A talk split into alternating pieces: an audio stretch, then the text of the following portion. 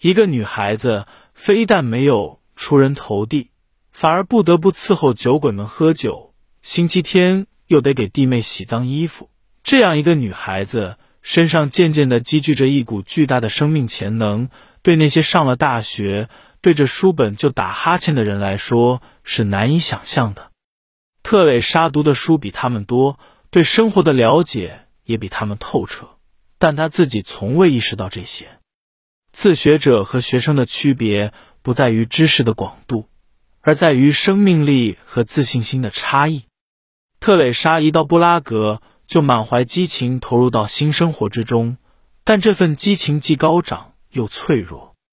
她好像总害怕有一天人们会对她说：“这里不属于你，回到你原来的地方去。”她生活的全部渴望系于一线，托马斯的声音。正是这声音让特蕾莎那羞怯的深藏在体内的灵魂升腾起来。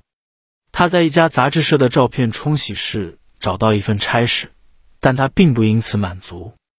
她想自己去拍摄照片。托马斯的女友萨比娜借给他几本著名摄影师的摄影作品集。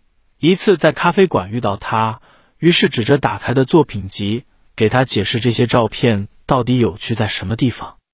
特蕾莎静静的听着，那副专注的神情是做老师的在学生脸上难得看到的。多亏了萨比娜，特蕾莎明白了摄影作品和绘画之间有着同源关系。一有什么展览，她便逼着托马斯陪她去看。不久，他就在杂志上成功的发表了自己的摄影作品。后来离开了照片冲洗室，和杂志社的专业摄影师一起工作。那天晚上，他俩和一些朋友去一家小酒馆，一起庆贺他高升。大家在一起跳起舞来，托马斯的脸色却变得阴沉沉的。特蕾莎非要知道他到底怎么了。